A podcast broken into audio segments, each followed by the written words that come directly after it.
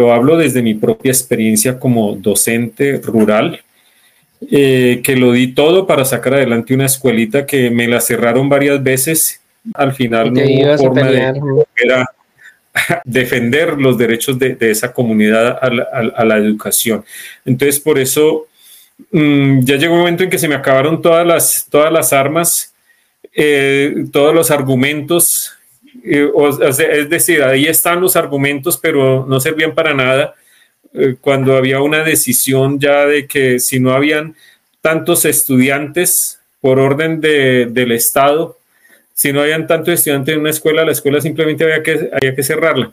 Y, y pues las alternativas para estos niños eran escoger uno de los tres ejércitos que estaban en ese momento operando, que era ser soldado profesional, ser, ser eh, eh, a, la guerrilla, meterse a, un ejército de paramilitares que, que eran los que más pagaban, los que más plata tenían.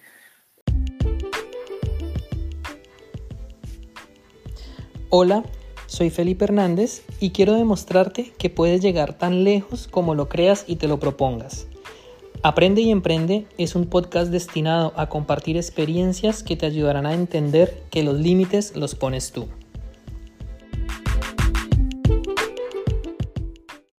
Bienvenidos a esta segunda parte de esta entrevista con mi padre Nicolás Hernández. Muy interesante, me está gustando mucho. En la primera parte ya nos comentó cómo se fundó la escuela en esta zona rural del país, el impacto que esta escuela tuvo para la educación de los niños y en este segundo episodio, bueno, antes de empezar, les invito a que si no han escuchado el episodio anterior, paren este y vayan y lo escuchen porque esta es la continuación. Para que entiendan lo que vamos a hablar ahora, es importante que hayan escuchado el episodio anterior.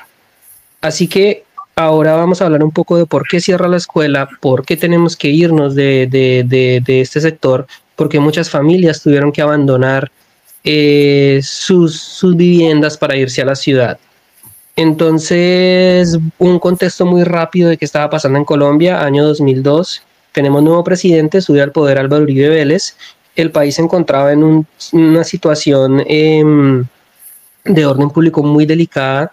Veníamos de un fracaso en el proceso de paz del expresidente Andrés Pastrana en el Caguán con la guerrilla de las FARC que no funcionó, lo que hizo que la violencia aumentara un poco en el país. Aparte aparecían eh, nuevos ejércitos de paramilitares que ya habían cobrado mucha fuerza, llevaban aproximadamente unos 10 años en el país ganando terreno, habían empezado, si no me equivoco, en, en el Bolívar, en el Magdalena Medio, se habían expandido al Meta y ya estaban empezando también a llegar a departamentos como el Tolima, estaban en todo el país, así que era una guerra bastante sucia y bastante difícil de prever. Y el presidente Uribe llega al poder con la promesa de recuperar todos los territorios en los que el Estado no estaba haciendo presencia, sobre todo en la zona rural y eso significaba entrar a sacar a la guerrilla, entrar a tomar control, pues a sangre y fuego, porque no era otra forma que él, que él preveía de hacer esto. Así que bueno, Pa, te cedo la palabra, cuéntanos un poco qué estaba pasando en la vereda y cuál era, cómo se vivía la realidad del país en ese momento. Bueno, el, contexto histórico ya tú lo, lo, has hecho de una forma bastante magistral. Gracias, pero si quieres agregar algo. en, la, en la situación particular nuestra, que estábamos, justamente veníamos de haber vivido nueve años en el campo, donde todavía era algo, algo manejable eh, la situación, eh, sobre todo en lugares como más cercanos a la ciudad, porque realmente el lugar donde estuvimos no estaba más allá de dos horas, una hora en carro y otra hora caminando hasta llegar a la vereda donde estábamos nosotros. Entonces, relativamente cerca. Eh, hasta ese momento, obviamente, el conflicto armado de Colombia data de, mucho antes, eh, eh, décadas atrás, pero, pero se había concentrado más en, en las partes más agrestes, más de difícil acceso. Solo que, en el momento en que, en que empieza como esa arremetida para, para acabar con, con la guerrilla, después de varios intentos de, procesos de paz eh, fallidos, Entonces viene este personaje con esta propuesta de, eliminarlos por completo, lo cual pues era algo deseado, pues yo mismo estaba, estaba contento de que por fin se hubiera alguien con el valor y con la decisión de, ponerle fin a ese conflicto que tanta, tantas tragedias había ocasionado y tantas muertes. Em, sin embargo, pues la historia ya la conocemos, lo que ocurrió, lo que se pagó el país, el precio que, se tuvo que pagar eh, para poder tener como ciertos resultados en esa batalla.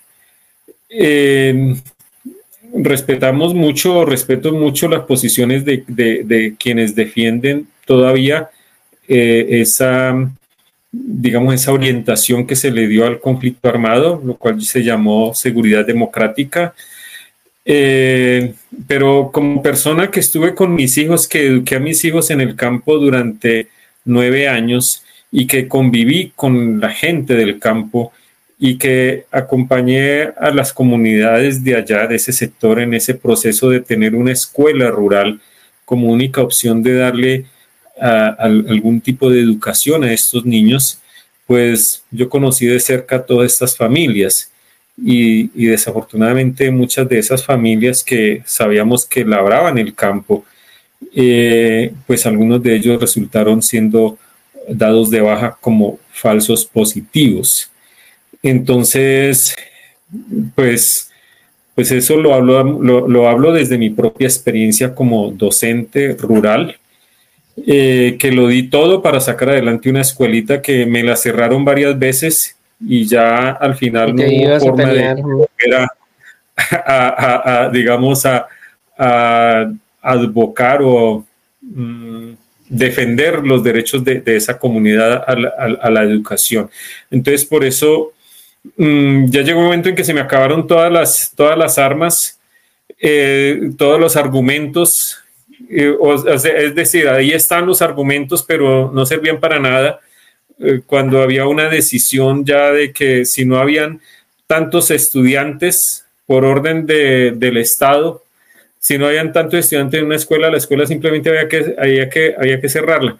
Y pues las alternativas para estos niños eran escoger uno de los tres ejércitos que estaban en ese momento operando, que era ser soldado profesional, ser, ser eh, eh, meterse a, la guerrilla, meterse a, un ejército de paramilitares que, eran los que más pagaban, los que más plata tenían. O la última alternativa que sacaron para todos los estudiantes del campo que no tenían acceso a la educación, meterse al ejército de campesinos, que fue lo que terminaron haciendo los exalumnos míos o los que nunca tuvieron la oportunidad de, de estudiar porque los requisitos para los campesinos para entrar al ejército eran mínimos. O sea, prácticamente no necesitaban ni leer ni saber leer y escribir. Entonces esa, esa fue la realidad que tuvimos que, vivir. Y en esas circunstancias, pues, pues tuvimos que, abandonar nuestro proyecto allá en el campo y venirnos para, para la ciudad a empezar a, a sobrevivir ahí. En, no, yo estaba, hablamos del tema de, del estudio del inglés y de la licenciatura en educación que se hizo estando en la, vereda. Eh, cuando salimos, te eh, contaba que, que, pues tuve que presentar un examen en, inglés, hacer un nivel avanzado de inglés para poder certificar que yo sabía inglés porque eh, lo había aprendido todo era allá sin, sin títulos, sin certificados. Pero resulta que ahí no terminaba todo. Yo no había terminado todavía la, licenciatura, estaba en el último semestre, estaba en noveno semestre de la licenciatura de distancia que estaba haciendo. Entonces, no podía todavía trabajar eh, en algún colegio en Ibagué. Para trabajar en el campo era suficiente con los contratos de prestación de servicio que daban las alcaldías, pero para trabajar en Ibagué, pues ya no lo, no lo podía hacer. Entonces, sobrevivimos ese ese primer año, mientras terminaba la licenciatura, ahí en Ibagué, dando clases personalizadas, eh, por ahí me recomendaban en un lugar y en otro, bueno, hasta que ya logré el título y, ahí se dio la oportunidad de concursar en una caja de compensación familiar del Tolima, con Fatolima, hizo una, una convocatoria para profesor de inglés y pues, pues ya teniendo el título pude presentarme a esa convocatoria, pues era uno de los pocos colegios que pagaban por escalafón en Ibagué. Así que se, se, presentaba muchísima gente para concursar, licenciados en idiomas de muy buenas universidades, con mucha experiencia, pero pues vuelve nuevamente la situación del paradigma de que lo que se aprende en el campo, la educación del campo es mala o a distancia o que hay que ir a una academia o algún instituto. Eh, resultó pues que que con el, estudio del inglés que obtuve allá en, la vereda, por mi cuenta, eh, pude tener un nivel de inglés suficiente para poder ganar ese concurso. Cuando llegó la, prueba de inglés, pues, pues eh, pude, tener un nivel superior a los que tenían el título en esa área. O sea, mi título sí era en educación, pero no en idiomas. Entonces eso nos dio, tuve, o sea, me dio la oportunidad de trabajar ya en un, trabajo con un salario más digno.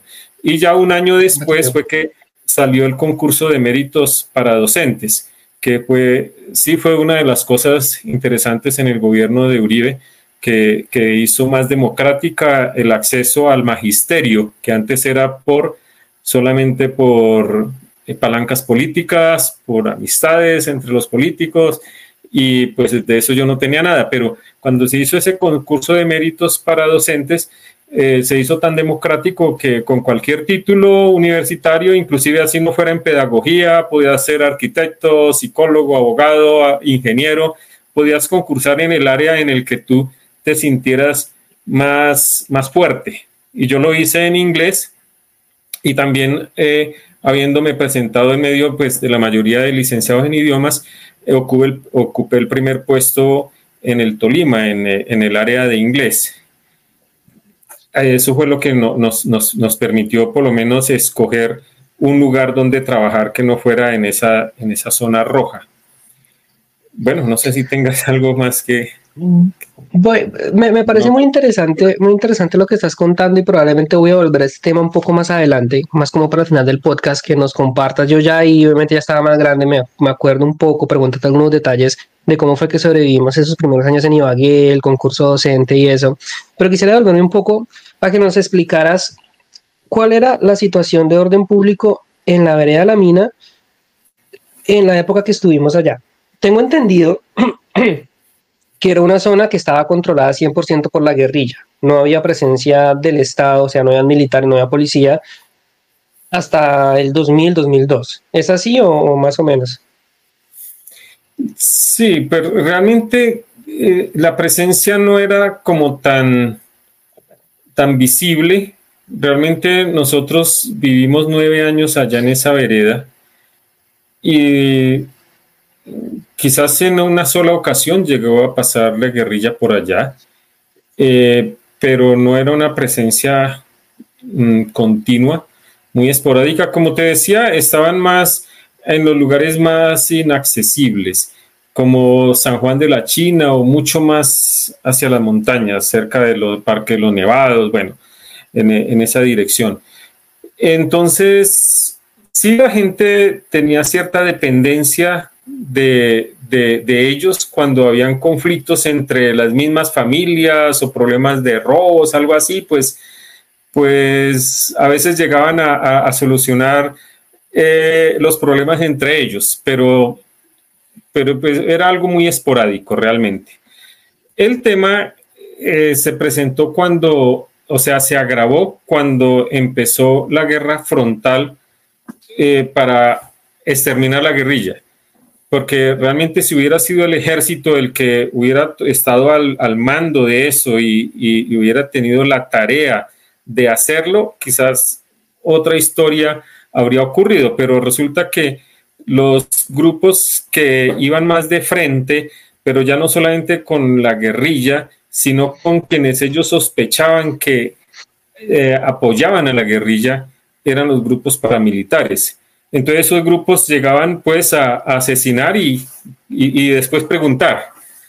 entonces empezaban masacrando. Entonces hubo una, una guerra tan, tan, eh, complicada que cualquiera que tuviera enemigos en la región se quería deshacerse de esos enemigos, no era sino decirle al jefe paramilitar, de ellos apoyan a la guerrilla, iban y acaban hasta con el nido de la perra.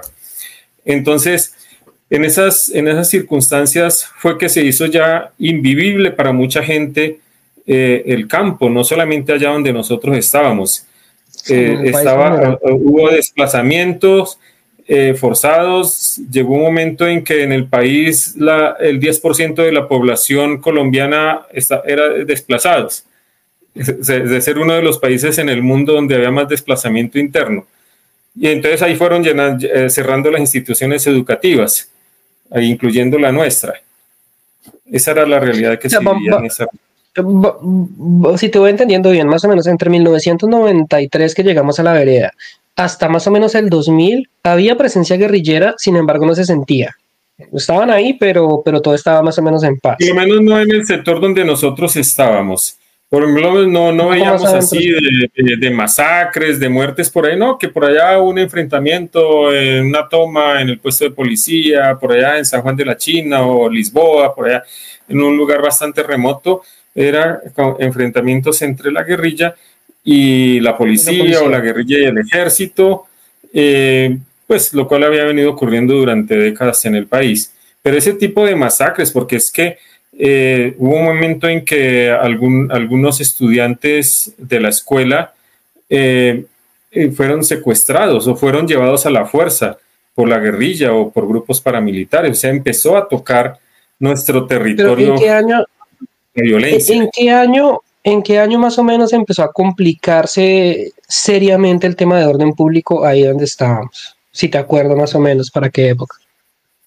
Realmente todo se, desencadenó, fue en el mismo año 2012.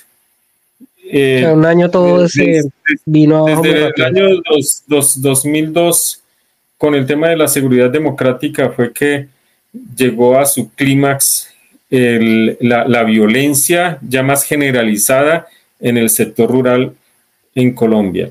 Eh, en el lugar que estábamos, realmente yo me acuerdo que se hablaba ya cuando habían reuniones, se veía tanta, digamos, tanta cordialidad y, tanta, em, digamos, convivencia, un nivel muy bueno de convivencia en la región que hablaban de que ese era un remanso de paz yo empecé a escuchar ese término remanso de paz eh, por uno de los profesores de los directores de allá y era realidad, o sea, se, veían, eh, se veía en relativa paz, donde uno no veía que pasara nada, nada así eh, lamentable. Pero ya en el 2002 se desató un nivel de violencia que hubo, hubo muchos asesinatos de líderes sociales, los, los dueños de, que, el, que el, dueño de los mixtos que hacía la, la, el transporte público allá, que amaneció asesinado de un momento a otro, con mensajes allá, cuando uno veía que era gente que lleva toda la vida ya trabajando en las comunidades y, y gente que uno nunca sospechaba que estuvieran haciendo nada malo, pues no, que con su camuflado, con sus botas, sino que fue dado de baja un guerrillero o varios guerrilleros allá. Entonces, e, esa era la realidad que se vivía allá en el 2012. O sea, yo, me alcanzo a acordar, por ejemplo, eh, sí, era, había mucha tranquilidad, más o menos, no me acuerdo el año, tú dices 2002, que de un momento a otro empezaban a haber hostigamientos aéreos eh, donde nosotros vivíamos, empezaban a pasar helicópteros por encima de la casa, a disparar ráfagas contra toda la cordillera de lo que es San Juan de la China, lo que tú mencionas, pero obviamente eh, estábamos un poco lejos, pero desde el aire la distancia es casi la misma, o sea, pasaba un avión fantasma y era prácticamente estaba encima de nosotros. De hecho, yo recuerdo que a mí me parecía hasta divertido ver esos helicópteros disparando desde arriba, pero mi mamá toda asustada nos escondía abajo de las camas porque evidentemente uno no es consciente del peligro cuando es niño. Y empezaban a pasar bastante seguido, ¿no? Empezaban a, enviar el avión fantasma que le tenían mucho miedo, pero hasta ese momento como que no había una intervención militar terrestre que, que, entrara, como si me enteré que la hubo más adelante, ¿no? 2003 creo, ya el ejército llegaba hasta ahí, acampaba y se metía por toda la montaña, eh, vamos a decir, recuperando territorio. No sé qué nos puedas contar de esto, de, de, esto, si tienes más. nosotros seguimos, yo tuve, seguí teniendo contacto con la región ya desde Ibagué. Eh, eh, antes de, de, salir, haciendo memoria, sí, en el mismo 2002, todavía yo estaba trabajando ahí de profesor. Eh, no, creo que, creo, que, creo que ya fue cuando regresamos en el 2005 después del concurso de méritos, que ya llegué nombrado.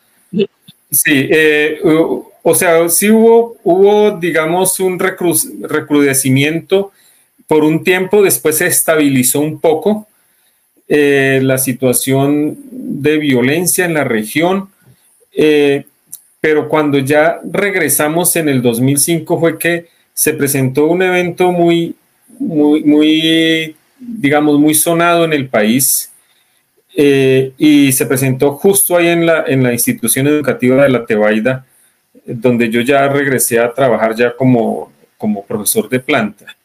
Eh, resulta que estando eh, un día cualquiera dando clases, nos llegó allá una, una comunicación, un comunicado que esas, esa institución educativa había sido escogida como sede para un evento que iba a marcar la historia del país y mm, que era la, la desmovilización de un bloque de un frente de las FARC que se llamaba Casica Calarcá. No, Casica, no, Casica Casica la Gaitana, creo. Casica Gaitana, sí. Casica Gaitana. Entonces, eh, nos prepararon a todos los docentes, toda la planta, eh, que alistáramos a los alumnos y todo, porque iba, tocaba marchar y tocaba hacerle toda una ceremonia y una bienvenida a, esa, a ese bloque que se iría a desmovilizar. Llegó el día. Estuvo el comisionado de paz. Era la, entrega de ese, de, ese bloque, que era por primera vez en la historia de Colombia un bloque completo de la guerrilla de las FARC se iba a entregar a la justicia. O sea, se iba a desmovilizar. Fue el, el consejero consejero presidencial para la, paz, Camilo Restrepo, creo que se llama Camilo Restrepo. el alto comisionado para la paz. El alto comisionado para la paz. El ministro, de Defensa, generales, periodistas de todos los medios más importantes de comunicación. Allá la vereda y la, institución educativa de la Tebaida, eso fue el foco de atención ese día, era noticia nacional. Hubieron las cinco minutos de felices, Exacto, felices porque, porque claro, era un privilegio poder ser protagonista allá en la vereda de que todo un bloque de la farsa iba a desmovilizar. O sea, estaban ocurriendo cosas en el país de una dimensión que, que en el momento lo cogía uno así desprevenido y uno realmente no sabía lo que estaba pasando. A mí, yo sí veía cosas muy raras en ese, en ese, en ese bloque que se estaba desmovilizando un poco de, guerrilleros ahí con su uniforme, pero uno los veía ahí todos como despistados. Eh, el, que, el que estaba hablando, pues sí, era una persona como se veía que tenía una preparación académica y echó su discurso. Eh, se veían muchas irregularidades, sin embargo, bueno, yo pasé como, como todo eso desapercibido, feliz de que, de que hubiéramos hecho historia en el país allá en ese, en ese lugar.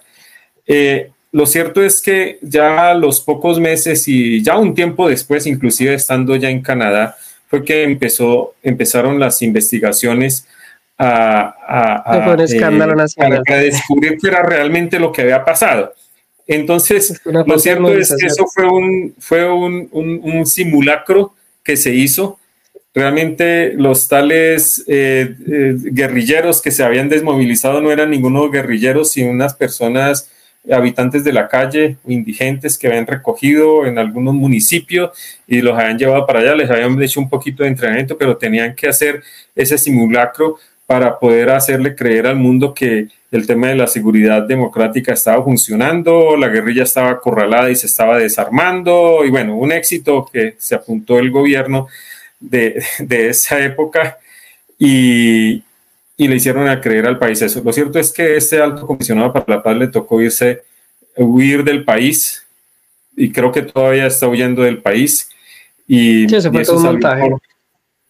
exacto, fue, fue, un montaje. Una de tantas cosas que, que, ocurrieron por allá. Sí, es, es, que, a ver, hablemos un poco de, de, de, qué estaba pasando eh, en el país a nivel general y luego vamos metiéndonos a lo específico, de, a, lo específico del sector. Yo te voy contando más o menos lo que yo entiendo y, y tú me vas corrigiendo o me vas, o me vas aportando más información. Cuando llega Uribe al poder, hay muchas zonas del país en las que no hay presencia ni del ejército ni de la policía, prácticamente no hay presencia del Estado. Entonces, la idea de él es recuperar todas esas zonas y eliminar por completo la guerrilla, lo cual en, teoría suena bastante bien, es lo que, lo, que, lo que se esperaría que el gobierno haga. Sin embargo, en la práctica, como está en este otro grupo, que son los paramilitares, que son grupos aliados del ejército, pero que obviamente también son subversivos, que son los que entran a hacer masacres, los que no preguntan, los que hacen falsos positivos, bueno, el ejército creo que también. Eso estaba pasando por todo el país.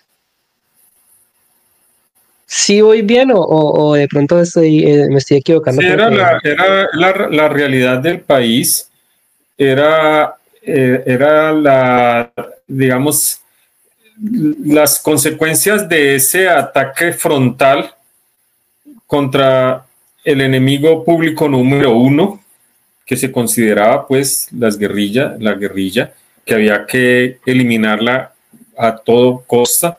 O no tengamos en cuenta que existía el Plan Colombia, donde Colombia estaba recibiendo un capital muy grande de Estados Unidos y se estaban pidiendo resultados. Entonces, en ese momento, eh, eliminar a las FARC como tal no era tarea fácil, ya que en una geografía o una topografía como la nuestra en Colombia, no es fácil poder encontrar a grupos armados que llevaban 50 años eh, en las montañas, muchos de ellos prácticamente se criaron en las montañas porque son, muchos de ellos están conformados por campesinos que son de esos lugares. Conocen súper bien la nuestra con tres cordilleras donde eh, encontrarlos no es tarea fácil. Y sin embargo, pues ya se había comprometido de que los iban a eliminar, los iban a, eh, prácticamente como lo que está haciendo un paralelo en este momento, lo que Israel se propone hacer con Hamas en la franja de Gaza, que los va a erradicar de la faz de la tierra y hasta que no termine esa tarea no va a cesar la ofensiva en la franja de Gaza. Entonces, ah, es, exactamente la misma situación. Y lo traigo a colación porque es algo muy, muy, muy, muy, muy, muy fresco que está ocurriendo en este momento. El mundo entero está aterrorizado por la forma tan violenta como están cometiendo un genocidio en la franja de Gaza con el pretexto de que quieren, necesitan acabar con Hamas. Hamas está en un ejército de más de 30 mil hombres y han matado las, digamos, las estadísticas más, digamos, más favorables dicen que han eliminado unos 8 mil. Entonces les falta ni siquiera una tercera parte pero resulta que siguen apareciendo más, más personas que reemplacen a, a Hamas. Son 2.300.000 habitantes en la franja de Gaza que están siendo, están sometidos a un ethnic cleansing, le llaman, sería como limpieza social y limpieza étnica o, o, o, en, el, en, el, peor de los casos un genocidio. Eh, acabar, o sea, para, para eliminar a un líder de Hamas, no importa que tengan que bombardear escuelas, hospitales, campos de refugiados, allá, pero tienen que mostrar resultados.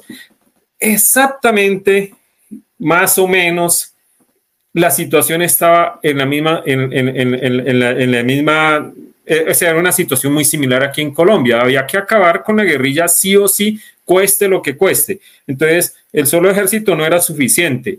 Había que armar grupos paramilitares que estaban dispuestos a, a causar terror y exactamente así, en estos días eh, yo sigo mucho a Al Jazeera, que es como una, una de los medios que están allá metidos y están describiendo lo que está ocurriendo, los horrores que se están dando. En muchos casos van y, fusilan así, eh, eh, de enfrente a familias enteras, niños, mujeres y todo para causar terror, para que les digan dónde se encuentran los de Hamas. o sea, para que les dé miedo apoyar jamás, o sea, causar el pánico, el terror, con tal de que la gente por miedo a, seguir siendo aniquilada, los, les muestre dónde se encuentran. Exactamente ocurría lo mismo. El campesino que está por allá en las montañas, eh, o nos dicen dónde están porque por aquí tuvieron que haber pasado. Sabemos que por aquí han estado. Entonces, o nos llevan allá o vea lo que les va a pasar. Entonces, hacer una masacre como la del Aro, como la de la miel, como tantas masacres que hubo acá, eh, causando el terror para que la gente los entregue o, les dé miedo, les dé miedo, digamos, eh, protegerlos, pero resulta que, si, si, ellos no les dan eh, lo que les piden, pues también los matan, ¿no? No es porque no simpaticen con ellos, sino que simplemente no tienen otra alternativa. Si llegan a la casa, a la finca, y le dicen, máteme una vaca de esas y denos de comer a todos, ¿qué alternativa tenía una, una familia campesina? Y entonces el precio de eso, pues, masacrados. Entonces, en esa circunstancia era que, que, se encontraba el país. Te, te, iba a decir el comentario que yo recuerdo, creo que la única vez que la guerrilla pasó por la escuela eran como cinco, pero una tenía una granada, los otros tres tenían revólver. Cualquier cosa que te pidan, tú se los vas a dar. O sea, es que como le vas a si había solamente una gallinita, había que preparársela, pues, ¿qué más se les ofrece? Pero le traigo un racimito de plátano, venga, le coman y que queden satisfechos y sigan su camino. Pero ¿qué más puede, qué más puede hacer? Sí, por allá pasaron en alguna ocasión. Entonces, en esa. En llegan los padres y se dan cuenta de pues obviamente, eso que está ocurriendo en la Franja de Gaza, que ojalá la gente pueda ahora acudir a los medios no convencionales, no RCN y Caracol.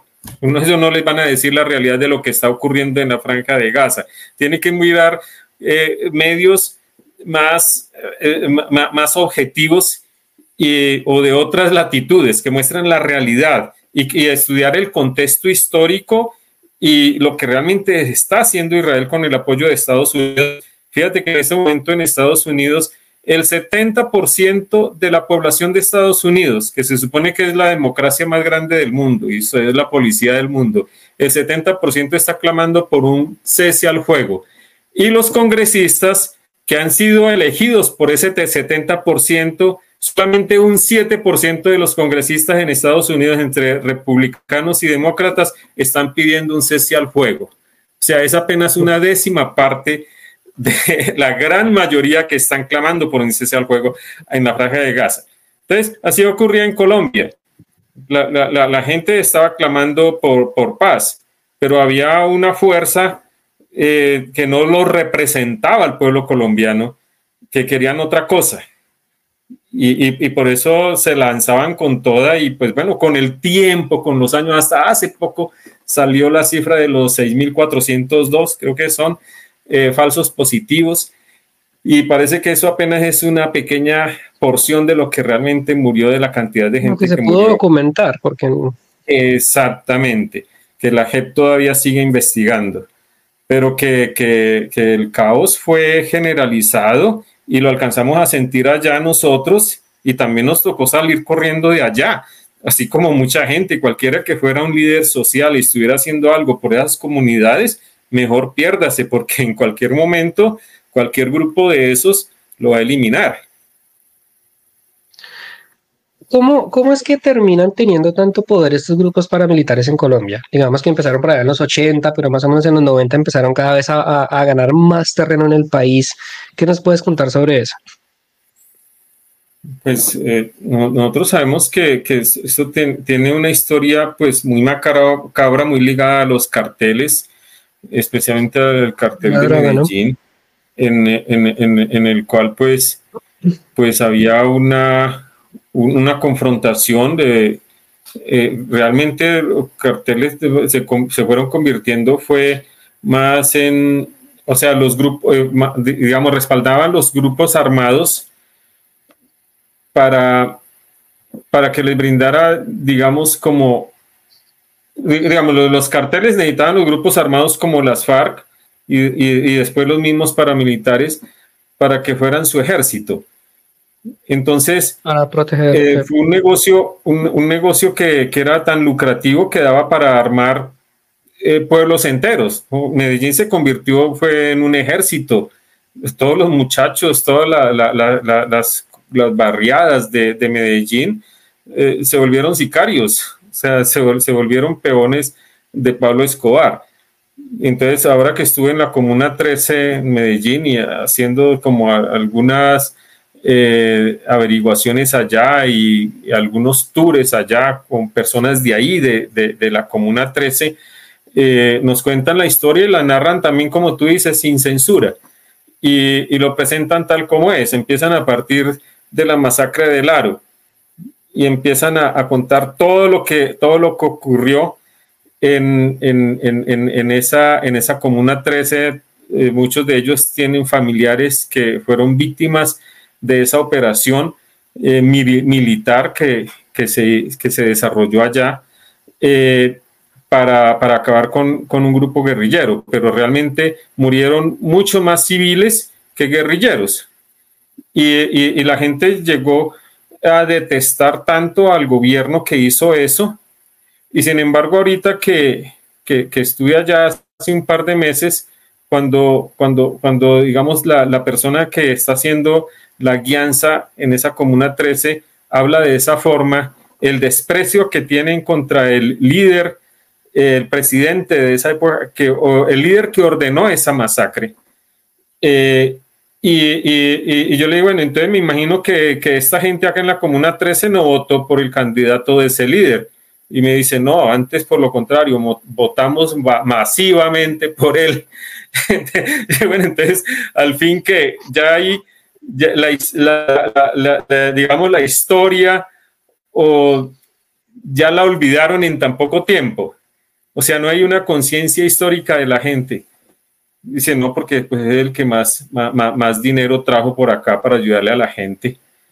Entonces, eh, en, ese sentido, pues es muy difícil, pues, que, que ver, ver que haya, digamos, una cultura en la gente y un recuerdo de lo, de lo que ha ocurrido en su región, de, todas las muertes, de todas las atrocidades que se cometieron, cuando en ese momento están luchando por la supervivencia.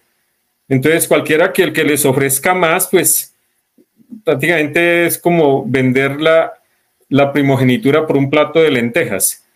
Entonces, cuando hay, hay, tanta miseria y tanta necesidad de, de, que, de algún apoyo económico, pues ocurre lo que pasó eh, en Barranquilla, lo que pasa en Medellín, y, pues son lugares donde, donde realmente la, violencia ha aporreado más fuertemente a las comunidades más desprotegidas, pero, pero que, sigue, digamos, habiendo un apoyo eh, masivo contra esa, hacia esa política.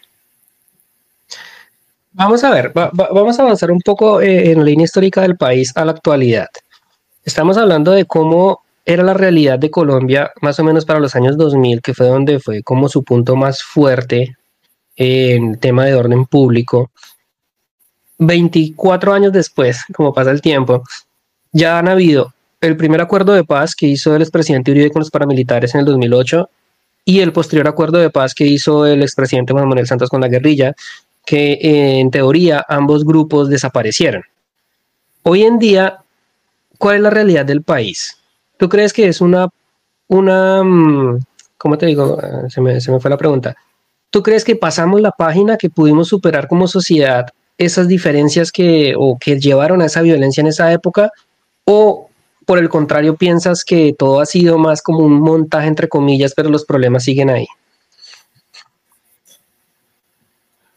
Pues realmente lo que hay detrás de esto es algo tan complejo que es, es muy difícil poderlo entender a mí mismo me ha costado demasiado trabajo poderlo entender.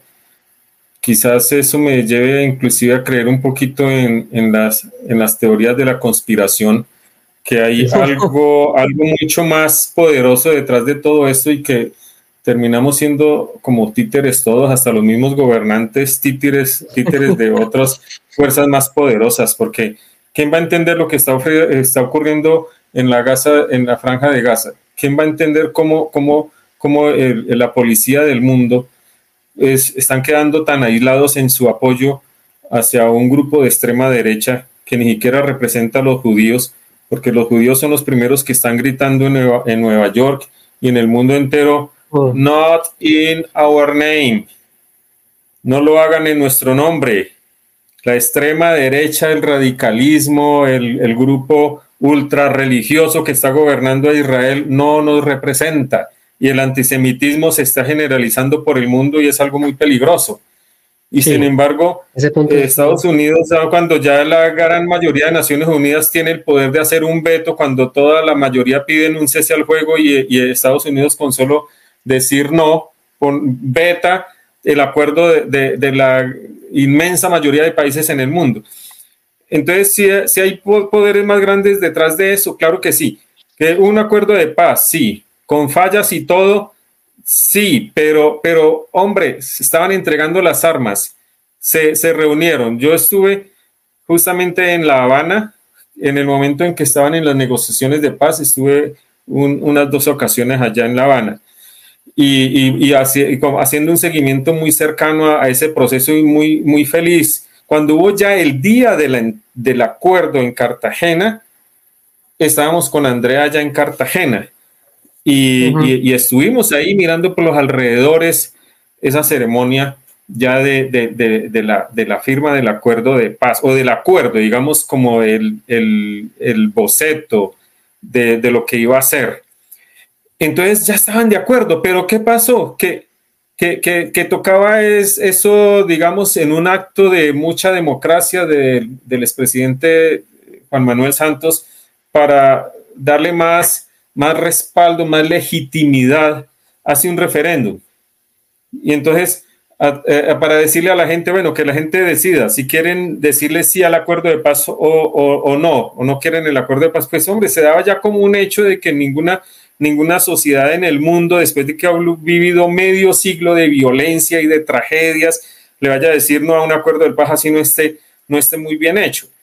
Pero, pero se le olvidaba al hombre algo que le escuché decir a, Pepe Mujica en esos, en, esos, en esos días, cuando, porque él presentía, Pepe Mujica, el expresidente de Uruguay, mm.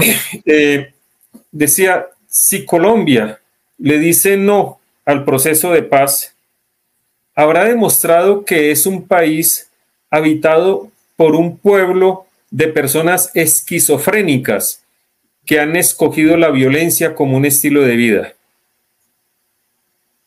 Y pues, yo decía, bueno, pues yo no creo que hasta hemos llegado hasta allá. Yo me acuerdo que yo estaba en Montreal y yo feliz con todos mis compañeros que venían de todo el mundo, la gente que estudiaba, que conocía del país, les decía, mire, hasta premio Nobel de la Paz tenemos.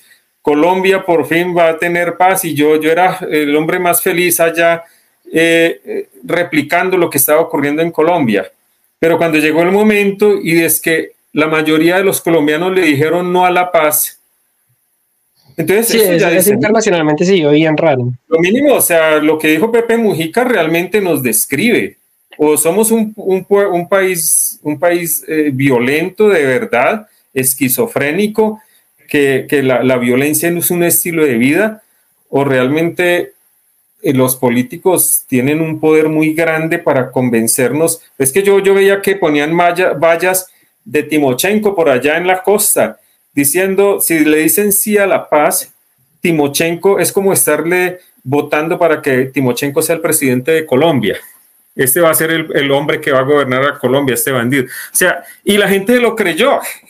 La gente, la gente se asustó y no, no, no, decirle sí al acuerdo de paz es votar para que Timochenko sea el presidente y la guerrilla gobierne el país. Hombre, no entender que eran unas curules que le iban a dar porque es que no los derrotaron militarmente, tenían que ceder de ambas partes y tenían que dejarles ahí unas curules por un tiempo si querían conservar las curules, pues tenían que ganarse en el voto democrático y pues eh, tendrá uno que ser muy estúpido o no estudiar para votar por esos bandidos para que sean congresistas. De hecho, después cuando fueron elecciones no votaron casi nadie por ellos. De pronto la familia de ellos, por ahí algunas personas muy cercanas a ellos fueron los que votaron por ellos, pero había que dejarlos ahí que ocuparan esas curules por un tiempo porque no se ha podido derrotar militarmente a esos bandidos pero realmente juegan con la ignorancia o los temores, los miedos de la gente y nos manipularon. y le dijimos no a la paz y nombraron a un, presidente que dijo desde un comienzo que iba a hacer trizas ese acuerdo de paz y lo hizo. Entonces, en este momento, pues lo que se está viendo en, el país es nuevamente un resurgir de, la violencia porque hay fuerzas muy poderosas que pueden volver a poner a este país a, desestabilizarlo para poder poner a la gente a clamar nuevamente por un gobierno nuevamente de extrema derecha y por la seguridad democrática. Y así nos van a mantener porque en ese momento se dice que el país, todo lo que está ocurriendo por, por culpa de un gobierno que apenas lleva, lleva un, año largo de gobierno. Entonces, eh, ¿qué, ¿qué, pasa? Que, que, que eh, somos el país más desigual del mundo. Tú por ahí en uno de tus, de, de tus podcasts sí, entrevistaste a alguien que había, hablaba de un gradiente, algo así, de que de acuerdo a eso, los únicos países más desiguales del mundo es, son de África todos. Entre lo, los países del primer país no africano en ser más desigual del mundo es Colombia. Es Colombia y, y, de una forma impresionante. Entonces, ¿qué pasó? Es que el gobierno que hay ahora ha gobernado este país durante 200 años y, y que nos hizo el país más desigual del mundo ¿Qué crees que nos está haciendo falta entender como sociedad para poder superar, bueno, vamos a decir los últimos 60 años de conflicto que es la historia reciente del país? Es que, es, es que la historia pues no se puede, no se puede retroceder, ¿no? O sea, pues obviamente que hay que le leerla, ¿no? El que, que no aprende de la historia está condenado a repetirla, pero eso es lo que, lo que hoy en día la gente no quiere hacer si, si la, la, gente, y además de, de, seguir siendo alimentados por los medios tradicionales, pues ahí nos, nos van a tener eh, siempre alienados y, y, sin conocer la realidad del país.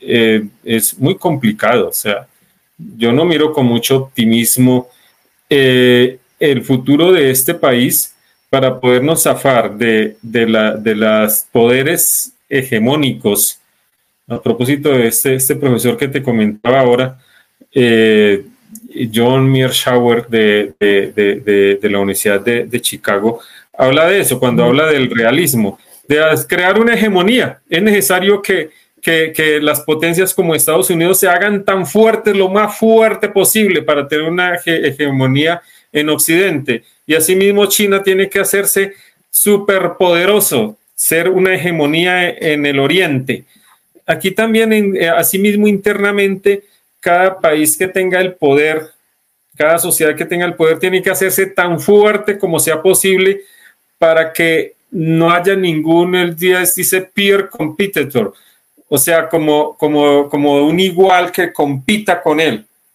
No puede, no puede haber un igual que compita con él para mantener ese status quo. Y eso, pues es que 200 años, eso es demasiado tiempo para que esta gente se haya armado hasta los dientes y tener paraísos fiscales que en el momento en que necesitan más dinero para comprar más votos o para asustar al mundo, asustar a, a medio Colombia como está ocurriendo ahora, lo consiguen, lo pueden hacer. En las protestas de la primera línea, se sabe que habían infiltrados cometiendo actos vandálicos para poderles dar plomo y, y sacarle los ojos a todos esos muchachos y, y, y, y, vea, todavía no nos han podido sacar de la cárcel a muchos de esos de la primera línea porque siguen esa, esas, esas fuerzas hegemónicas dominando. De que, que, esto se va, se va a resolver, pues, pues afortunadamente, pues los jóvenes hoy día cada vez leen más. Los jóvenes que escuchan este tipo de podcast, que tienen sus propios medios independientes, pues cada vez crecen más y es, lo único que uno ve como esperanzador en, el futuro de nuestro país, es la juventud. Claro, y aparte de que tenemos la ventaja de la tecnología, hoy en día, vamos a decir, la prensa, los medios de comunicación ya no están solamente en los medios tradicionales, sino cualquiera abre un canal de YouTube, cualquiera monta un podcast, cualquiera sube videos a TikTok, graba algo y lo publica. Y, hombre, la gente le empieza a dar cada vez como más importancia a este tipo de contenido que a consumir, no sé, las columnas de la revista Semana, por ponerte un ejemplo. Entonces...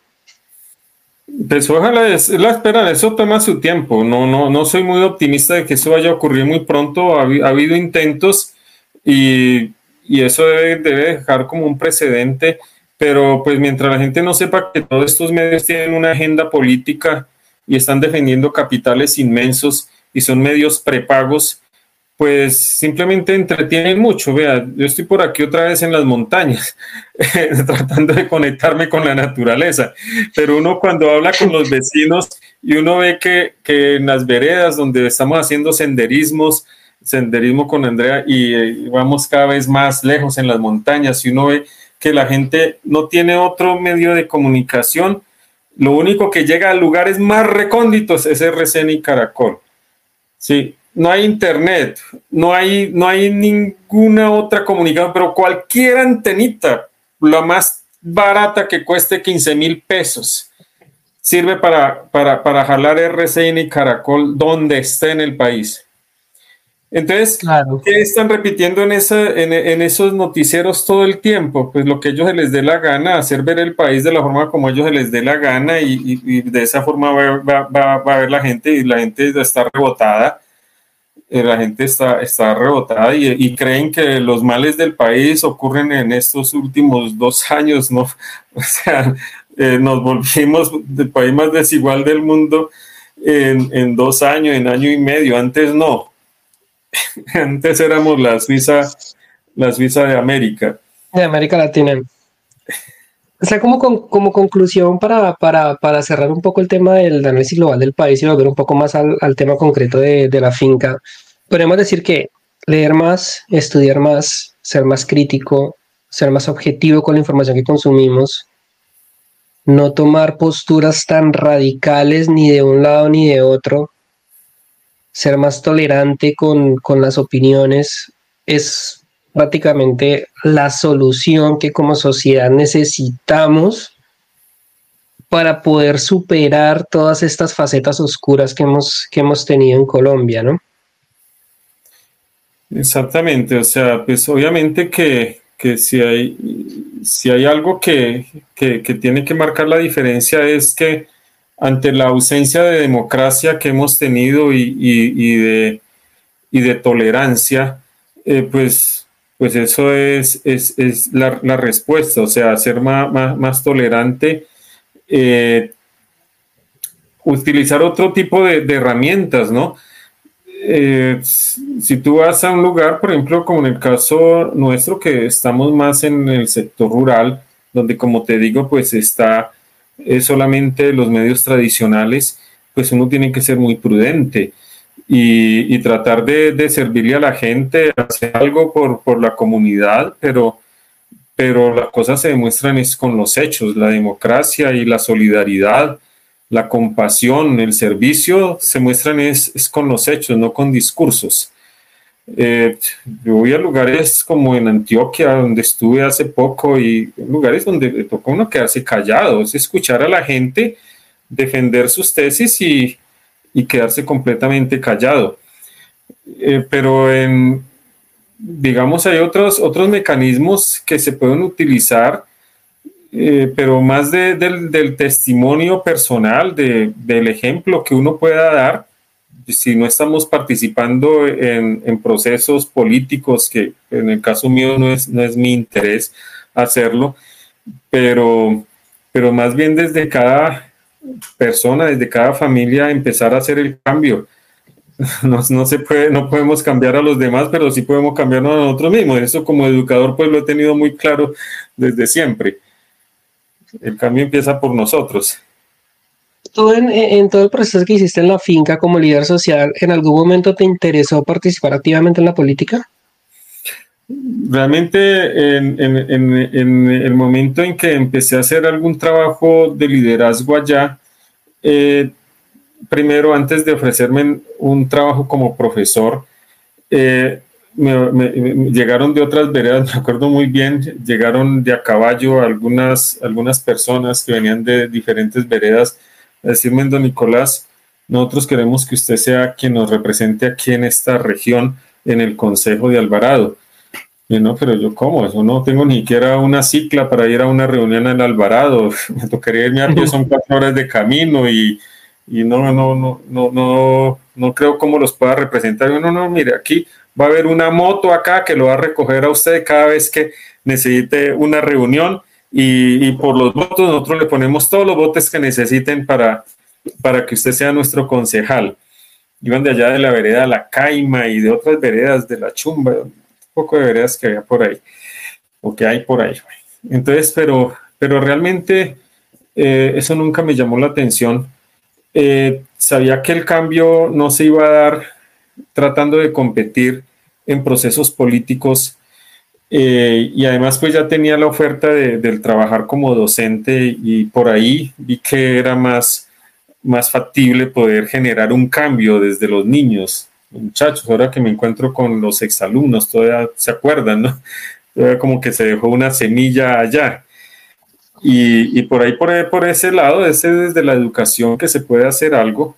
De ahí que pues la inversión en educación es lo que va a hacer la diferencia y pues esperamos que, eso se dé, un apoyo fuerte a la educación gratuita eh, hasta la universidad y apoyo a los jóvenes que quieran estudiar, como, como se han hecho los cambios en otros países que se han desarrollado más, ¿no? En, la gente, en el campo. Bueno, volvamos, volvamos ahora un poco a, a, cuando salimos de la finca y nos vamos para Ibagué es un volver a empezar de cero, ¿no? Dejar todo atrás, borrón y cuenta nueva. ¿Cómo hiciste junto con mi mamá para sobrevivir después de haber estado en el campo, luego en Ibagué, en la ciudad nuevamente? Esos primeros años que tú nos contabas que tu título todavía no estaba, no podías trabajar como docente. Cuéntanos un poco cómo fue, cómo fueron esos primeros años ya en la ciudad.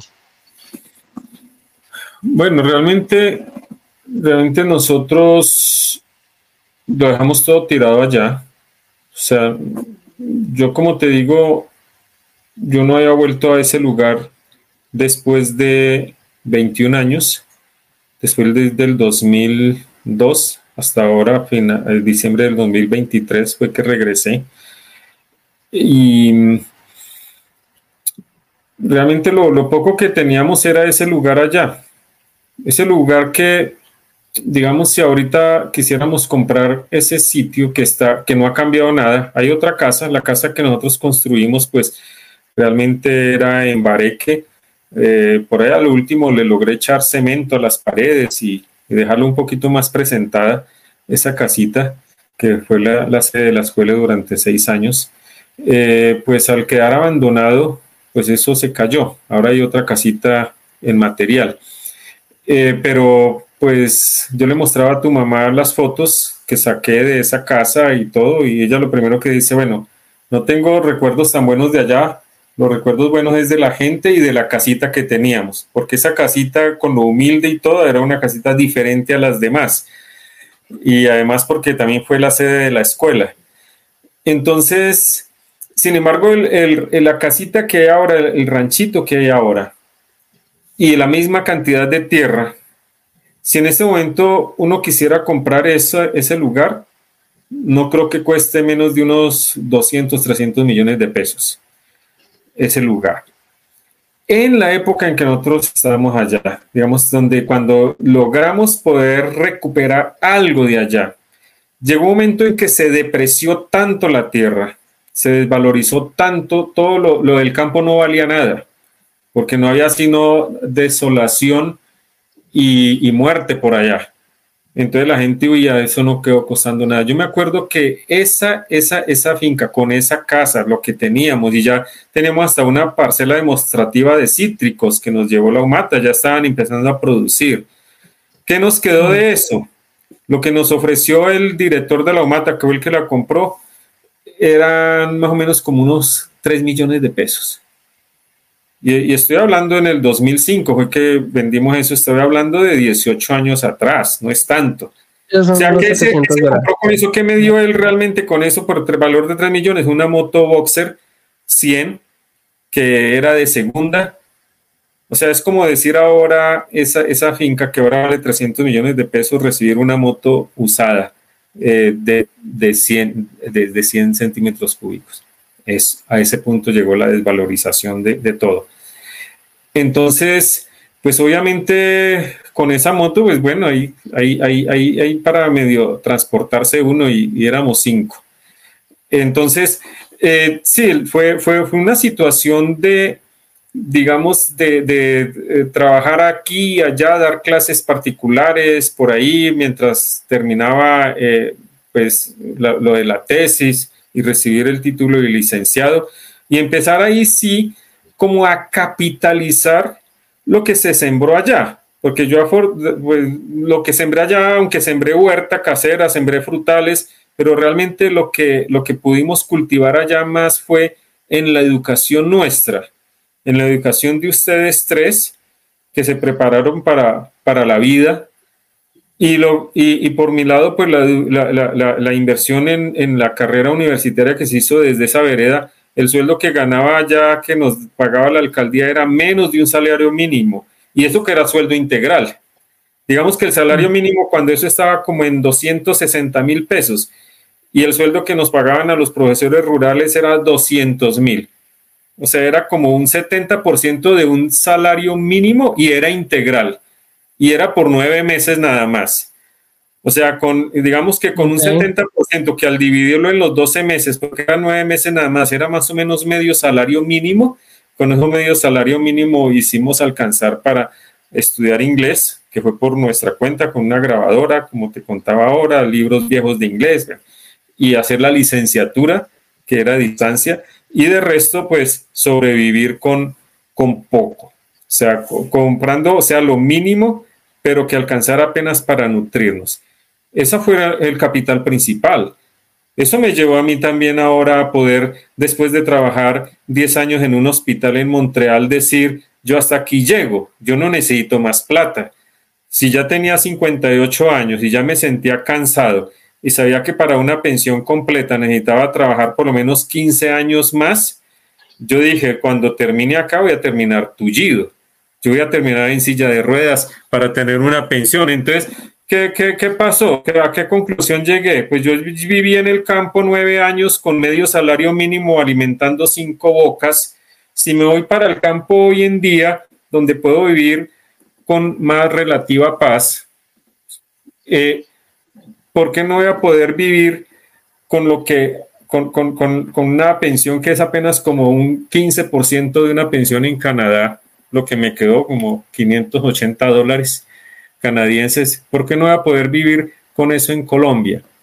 ¿Qué, ¿Qué, se puede aprender de ahí? Pues que no se necesita tener mucho, que se necesita, como decía el mismo Pepe Mujica, el, el, rico no es el que, el que mucho tiene, el que más tiene sino el que menos meneste, el que menos necesita, ¿no? Ese es el rico. Entonces, tenemos una montaña acá, tenemos un pedacito de tierra donde cultivar y, y, algo y una pensión bien chiquitica. Esas son las lecciones de economía que aprendimos allá. O sea que en medio de cada conflicto, en medio de las situaciones más adversas que nos pueda dar la vida, hay mucho que aprender. Nosotros decidimos aprender lecciones de finanzas y de economía y las estamos aplicando ahora. Entonces, creo que salimos, somos, somos mucho más ricos que el que trabaja hasta los 70 años para tener una buena pensión y termina en una silla de ruedas, como vimos el caso de muchos compañeros míos que allá de tanto cuidar ancianos terminan eh, la pensión y, y, agarran la pensión y al año o a los dos años ya están ahí en el mismo centro geriátrico como pacientes. Entonces, eso, ¿qué, ¿qué, logró con eso? Hablando en términos de finanzas, quizás son lecciones que uno también no es tanto hacer un capital y envejecerse consiguiendo dinero y cuando ya quiera disfrutar de ese, de ese capital ya no, ya no tiene salud. Entonces, si, si aprendizajes grandes si obtuvimos, quizás sí, el paso por, por, por, la ciudad después de estar allá y aprender a, pues, que en la ciudad no podíamos cultivar, la ciudad todo era comprado, pues pues fueron tiempos muy duros. Tiempos en que, en que nos tocaba ver andar, yo no cogía transporte ni bagué, donde, me saliera cualquier clase era caminando, pero obviamente eso me servía para tener buen estado físico, para tener mejor salud, estarme desplazando a pie. Para una clase en, el, en la parte de abajo de Bagué, otra clase en la tarde en otro lugar, camine de extremo a extremo la ciudad y bueno, eso también era, era capitalizar hasta que logramos pues, que se capitalizó allá del inglés y de la licenciatura, pues ocupar el primer puesto en el concurso de méritos, bueno, no sé, la mente estaba más liviana, no sé qué cosas pasaron para poder tener una mente lúcida y estar bien preparado para, para, para un concurso de méritos. ¿Qué, ¿Qué, nos llevó a Canadá? Pues la misma situación, el haber tenido ese, ese, ese primer puntaje en el Tolima en inglés, pues cuando mandaron profesores de inglés para Canadá, escogieron los, que, los de mejor puntaje y entre esos estaba yo. ¿Dónde se consiguió eso? Pues allá con medio salario mínimo ah, eh, era, eh, tenía, tenía el mejor nivel de inglés que los que habían invertido muchos millones en, en una licenciatura en idiomas o qué sé yo. Entonces, es muy relativo el tema de, del capital, ¿no? El principal capital es el humano y el conocimiento que se invierte ah, en educación. son, tantas lecciones que se aprenden y, que todo lo que tú cuentas va muy alineado con lo que siempre hemos venido hablando en este podcast. Lo más importante es concentrarte en lo que tú eres, en lo que tú sabes, en lo que tú puedes desarrollar como persona, porque es lo que realmente va a dar valor. Porque todo el dinero, puedes tener mucho dinero hoy, mañana lo pierdes, ¿qué te queda? Lo que tú sabes, lo que tú eres, y eso hace que vuelvas y lo levantes, ¿no? Se aplican todos los aspectos de la vida, Pipe. Fíjate que ¿Qué turismo estamos haciendo ahora con Andrea? Coger un bastón, por ahí tenemos unos bastoncitos, no sé si haya uno por acá para mostrar el bastoncito, que sirve para escalar las montañas, para ayudarse un poco. Y, pagar 10 mil pesos porque cobra la guianza turística y agarrar un camino, un sendero real por, la, por el Parque de los Nevados ¿Qué nos cuesta? 10 mil pesos por la guianza. Comprar el almuercito por allá que vale 15 mil y se hace uno el mejor turismo.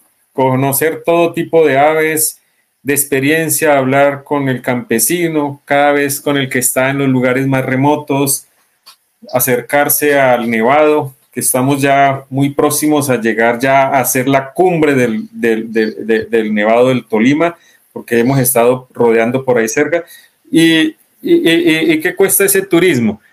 Entonces yo no necesité llegar a los, a los 70 años para tener una pensión decente para vivir en Canadá y poder viajar por el mundo.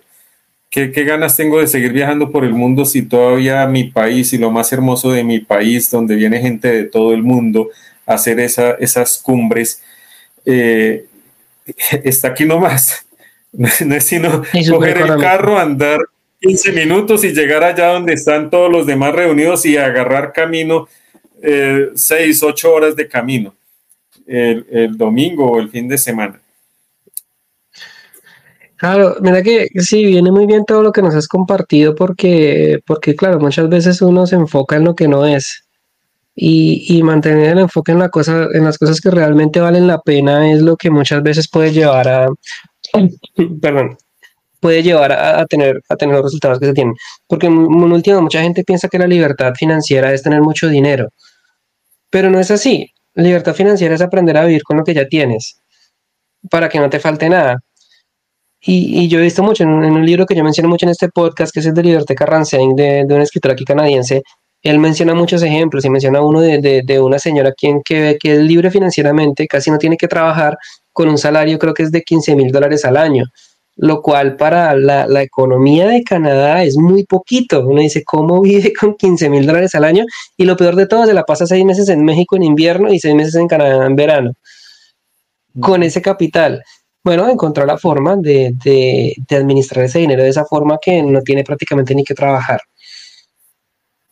Así es, y, sobre todo, pues eh, depende de, digamos, del gusto que uno vaya desarrollando por las cosas auténticas. Si algo he tenido claro en mi vida es que las cosas mientras más auténticas menos cuestan y lo que es plenamente auténtico no cuesta nada. o sea, si uno se hace las cosas entre más auténticas menos cuestan. Mientras más auténtico menos cuesta. Lo que es, eh, ¿qué, vale más? ¿Un, un banano un, un, un, ese jugos de frutiño, ¿no? ¿Cómo es que le llaman a esos tutti frutti con sabor a banano? ¿Qué vale más, el, el tutti frutti con sabor a banano o el banano? Exacto, y que es más auténtico y que alimenta más. Entonces yo veo que en el campo y uno ve, desafortunadamente, porque como hayan llegado los medios tradicionales de comunicación, RCN y Caracol no, no publicitan los bananos ni las naranjas, sino los frutiños. Y los niños desde esa época nosotros veíamos allá en la vereda que se perdían los mangos y, los bananos y las guayabas. Y, uno veía, pasaba por las fincas y todos estaban ahí tirados en el suelo pudriéndose. Y los niños con escasos recursos, los papás les llevan era su frutiño o su tutti frutti y con sabor a banano o con sabor a naranja, mientras las naranjas se podrían ahí. Entonces, ¿qué, qué, falta, qué, qué tristeza que no se han educado por eso yo a ustedes no los dejé tener televisión durante los primeros años, para que desarrollaran gusto por las frutas, por las cosas auténticas. Entonces los, niños del Amazonas que se perdieron en el Amazonas, ¿qué comieron por allá? Eh, la niña esa no, no tenía crédito en el supermercado por allá para que les dieran lo del diario, ¿no?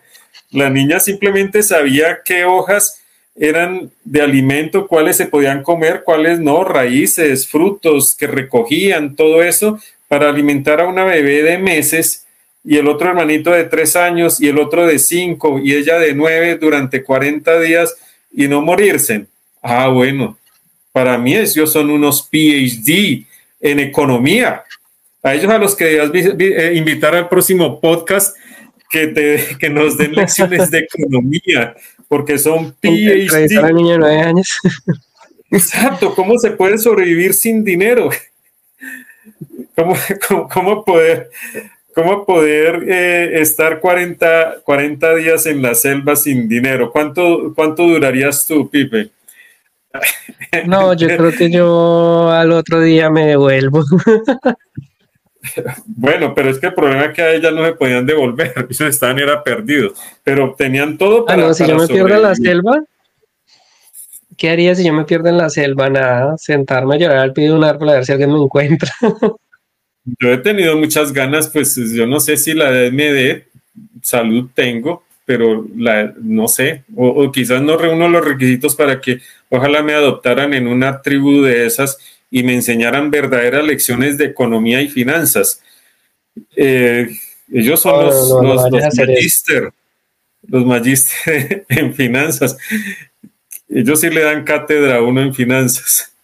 No, e, eso sí no te lo recomiendo porque no suele terminar bien.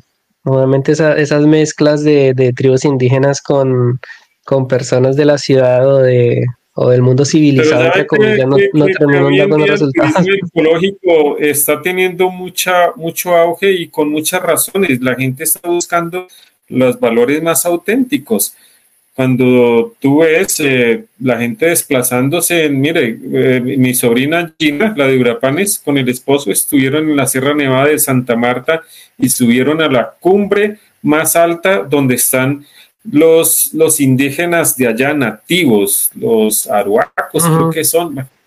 Eh, estuvieron allá, decían, ¿sabe, ¿sabe quiénes estaban allá ascendiendo esas, ese pico de allá? que era una caminata bien exigente de varios días.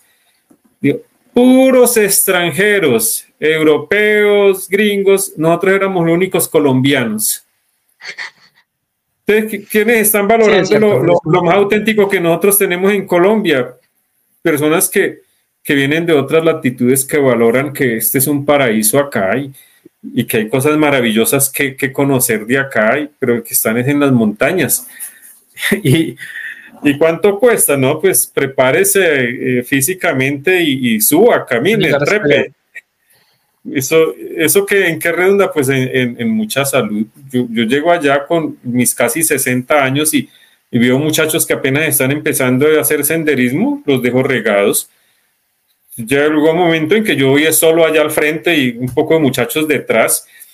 Eh, entonces, porque apenas lleva apenas un año larguito por acá en la montaña. Entonces, eso redunda en salud. A una vida de... Y, eso, y eso que vale más que la salud y el bienestar, pues, pues no se necesita dinero. te agradezco. Te agradezco enormemente por la charla, créeme que es uno de los podcasts que más, más me ha gustado, sobre todo, bueno, uno porque es mi papá, porque la historia que estás contando está muy ligada con lo que soy yo, con mis orígenes, de dónde vengo y en parte porque porque, porque estoy donde estoy, porque hago lo que hago. Así que de verdad muchas gracias por estar aquí y bueno, espero, espero que más adelante nos grabemos otro podcast sobre algún tema más, más en concreto. Bueno, gracias a ti, hijo, por este espacio y espero que les haya gustado y cualquier cosa, pues por aquí estaremos. claro, claro que sí. De pronto te, te, voy a invitar a un siguiente episodio para que hablemos, ya que mencionaste mucho el tema de Palestina, de la guerra eh, con Israel, también la guerra que está habiendo todavía en Ucrania, eh, una posible tercera guerra mundial si a China se le da por invadir Taiwán, en fin, más o menos cómo está, cuál es tu análisis de, de lo que está pasando hoy en día en el mundo, de qué deberíamos poner atención y todo eso, podríamos de pronto hacer un podcast más documentado sobre ese tema. Además, porque hay mucho paralelismo con lo que con las hegemonías del mundo, que es un tema fascinante para, para, para conversar, que pues estoy estudiando todos los temas, pero, pero hay mucho paralelismo con lo que ha ocurrido en la historia de nuestro país y lo que sigue predominando aquí en nuestro país es lo que se ve en otras latitudes. Eh, un tema bastante... Si, si, tú lo miras como la teoría de fractales, ¿no? Eh, en, el, en, lo global pasa algo, tú, tú, te acercas y en lo más pequeño está pasando exactamente lo mismo, pero en una dimensión más pequeña y te acercas más y pasa lo mismo en una dimensión más pequeña.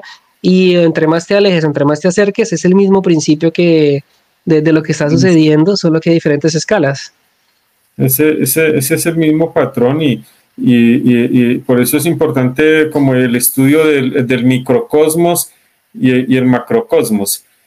Y, la, y, la, historia es algo que es un ciclo que se, que se va repitiendo. Si uno se pone a ver lo que está ocurriendo allí con la extrema derecha de Israel que está gobernando ese país, que, que, que, esos dirigentes, pues obviamente su propio pueblo los desprecia y los, lo que sigue para ellos es un juicio político que los debería llevar a la cárcel, al, al primer ministro de Israel y sus secuaces están cometiendo todas las atrocidades. Pero en el fondo, ¿qué ocurre? Que cuando se escudan que en nombre de, las escrituras o de la Torah están autorizados, están legitimizando, porque las escrituras religiosas que ellos abocan como su, su, digamos, como su constitución política, porque está por encima de la constitución política, están las, está el, la Torah, pues los ordenan a que maten ancianos, mujeres y niños por autoridad, por, por la autoridad de la, de la Torah. Entonces, pero en últimas, ¿qué, ¿qué, están repitiendo ellos allá? Así como una abreboca nada más. Si hacemos un podcast sobre ese tema después, simplemente... No, vamos a terminar grabando de una vez. Si, ellos tuvieran, tuvieran la capacidad de hacer exactamente lo que les hicieron a ellos los nazis, lo harían sin pensarlo dos veces. Si ese grupo tuviera la potestad o, digamos la luz verde para hacerlo, no lo dudaría en, hacer campos de concentración, que de hecho la franja de Gaza es un campo de concentración el más grande del mundo, donde hay un exterminio, donde hay un ethnic cleansing y, hay, allí un genocidio que ya hasta los más conservadores ya no lo pueden describir de otra forma que un genocidio, pero están haciendo exactamente lo que le hicieron a ellos.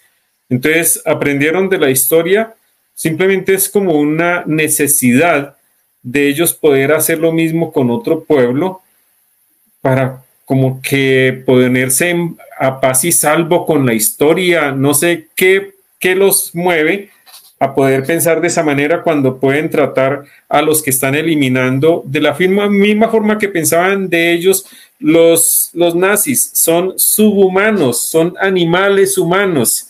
O sea, aquí no estamos matando seres humanos dignos, es animales. Entonces, cuando se piensa así, pues, están también entender el bombardeo de hospitales, de escuelas, campos de refugiados, niños, de todo, porque e, ese, es como su mandato.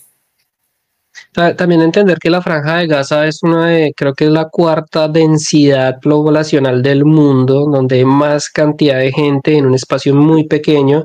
Entonces, claro, es el lugar más densamente poblado del mundo. Y un bombardeo indiscriminado, que hasta el mismo Biden, por ahí como que se le, se le chispoteó por ahí en, un, en un off-camera, que por ahí dijo, están bombardeando indiscriminadamente y por ahí lo, lograron grabar esas palabras. Y, porque es así. Claro, porque tú puedes decir, no, es que los terroristas de Hamas están en tal edificio, pero tú lanzas una bomba en un lugar tan densamente poblado, pues hombre. Y que no han podido, no, han podido eh, eh, documentar realmente de que es cierto que es que ahí hay, hay, hay, hay armamento de Hamas o se están escondiendo. No es cierto, no, no, no lo han podido confirmar o no lo han podido comprobar. Eso es un tema, honestamente, el mundo ahorita está pasando por una situación bien compleja y no sé en qué va a desencadenar todo esto, pero la verdad no es nada esperanzador porque son demasiadas fuerzas muy turbias. Tú miras nada más Arabia Saudí que está al lado, que en teoría es aliado de Estados Unidos, y luego tienes a Irán, y en fin, eso. Que, por eso te digo, no, que no sé qué tipo de fuerzas están gobernando este mundo, eh, con eso de la teoría de la conspiración, pero, pero realmente no tiene sentido que en este momento ya se está Hezbollah que a, ese sí es un grupo bien armado hasta los dientes. Hezbollah tienen no cuántas ojivas, mil, eh, eh, eh, o sea, militares. O sea, tienen cómo hacerle daño fuerte a Israel y no solamente a Israel. O sea, es uno de ellos ahorita se están es por ahí medio lanzando medio algún tipo de, de ofensivas muy sectoriales en, un, en, una, en un perímetro muy corto que se están eh, lanzando armas y matando aquí, matando allá de a poquitos, pero si, se, si, si esto continúa así, ya no va a haber cómo contener a ese grupo de Hezbollah que sí es peligroso y tiene un armamento muy poderoso y muchos recursos con que hacerle daño, o sea, como, crear una, una guerra regional de unas magnitudes y, difíciles de prever. Y a, y a, eso es lo que nos estamos arriesgando si no se pone solución a eso. Está Irán. se, sabe, sabe, que Irán tiene armas nucleares y Israel también las tiene, entonces eso podría no, no, van a en ningún momento y ya están hablando de que, que de que esta guerra con, eh, eh, que, que, está siendo dirigida por esos fanáticos políticos religiosos que gobiernan Israel podrían llevar al exterminio del mismo Israel. Entonces, todo lo que está haciendo Estados Unidos por apoyarlo, yo no sé si está antes es apoyando la extinción de ese pueblo. O, sea, eh, está bien que estén armados hasta los dientes, pero no se sabe hasta qué punto están muy cerca de esos países que, como tú dices, tienen ojivas nucleares, tienen como hacer demasiado daño. Que eh, Israel es un gobierno, eh, vamos a decirlo, mm, teocrático, es la palabra, de un gobierno basado en religión. Fundamentalista, son gobiernos fundamentalistas que están regidos por una doctrina religiosa. O sea, ellos hablan ese nombre de Yahvé, nombre de Dios, de Yahvé. Porque la, la dictadura iraní también es teócrata, también es 100% religiosa. Exactamente, así como lo es Hamas, así como lo es Hezbollah. Todos son, son, son, son, son, gobiernos eh, teocráticos, religiosos, de ultra religiosos, todos esos. De ahí a que eso allá es un polvorín. Y, y, en nombre de cada uno de su Dios, a ver cuál de esos dioses es el más chingón, pues que acabe con nosotros pero realmente lo que hay detrás de eso es un fanatismo religioso y una ceguera, porque como están actuando como en nombre de un Dios que es todopoderoso y que es el único verdadero, que el del vecino es, es un Dios falso, pues el mío que es el chingón, que es el verdadero, pues ese va a acabar con nosotros. Si tú te pones a ver en todos esos chats, de Al, Al, Jazeera o de otros medios que están cubriendo allá en directo, uno en esos chats no ve sino eso. Ofensa religiosa, Alá va a acabar hasta con el nido de la perra de los judíos y allá Yahvé va a acabar hasta con el nido de la perra de ustedes que son subhumanos, animales, buenos, satánicos y todo eso. Entonces uno dice, es, eh, de eso es que está compuesto esos, esos estados. Yo no digo que Israel, por eso te digo, los judíos son los primeros que se están plantando en las calles protestando, not in our name. No, no, no, ustedes no nos representan, pero, pero ¿qué le vamos a hacer si ese gobierno fue elegido democráticamente por la mayoría de los judíos que habitan en Israel? Eh, Hamas, que es un grupo terrorista.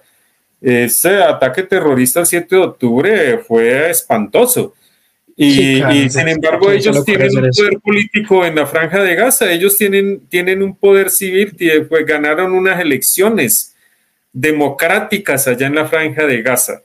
Entonces, los que por eso, en cierta forma, por eso, hasta cierto punto podría tener razón, aunque muy relativo, cuando, cuando el ministro de Defensa israelí dijo, allá no hay ningún inocente en la franja de Gaza que ellos fueron los que eligieron a esos eh, terroristas para que los representen. Entonces no hay inocentes, o sea que tenemos derecho a acabar con todos. probablemente, probablemente en algún podcast abordemos el tema de la democracia, porque decimos, listo, todos los gobiernos son elegidos democráticamente, pero realmente el pueblo es responsable de todo lo que ellos están haciendo solo por haberlos votado. Es el problema, si estamos hablando de la democracia más fuerte del mundo, entre paréntesis, y, el 70% de los estadounidenses están gritando cese al juego y apenas el 7% de los congresistas los están eh, eh, eh, respaldando en ese decir cese al juego. Ellos dicen, no, Israel tiene el derecho a defenderse a sí mismo. Entonces acaben con todos y aquí tienen más dinero y más armas para que sigan acabando y cometiendo ese genocidio. Y eso no es lo que lo quiere los, la mayoría de los estadounidenses.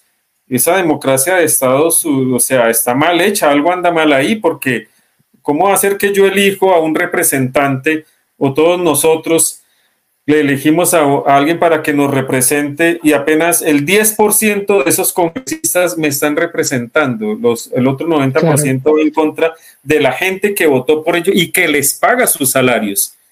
Entonces, ¿dónde está la democracia? También es un tema de, de, qué está pasando con los líderes. ese profesor habla, él no hace, no hace distinción cuando él en su, en, en, su movimiento político, no político, sino de, de, estudio de ciencias políticas y de, política exterior, él, para él dice, para mí eso de que eh, un gobierno dictatorial y un gobierno democrático, para mí, para este movimiento no hay distinción por eso él es tan impopular, pero a la vez de los más escuchados en el mundo, no por los medios tradicionales. Dice, eso de que democrático o autocrático es la misma cosa. Para él no hay diferencia. Para ellos, para ese movimiento, eh, no, no, no hay diferencia de que autocrático o democrático. Colombia ha sido gobernado democráticamente y yo nunca he visto democracia ahora, eh, casi. He visto un poquito de democracia ahora con, el grupo que, empezó a, como a respetar un poquito las protestas, pero y, es, es el castrochavismo. y, sin embargo, en los 200 años de democracia, yo siempre desde que estoy chiquito, yo he visto es una dictadura en este país, siempre dictadura tras dictadura. Estados Unidos la misma cosa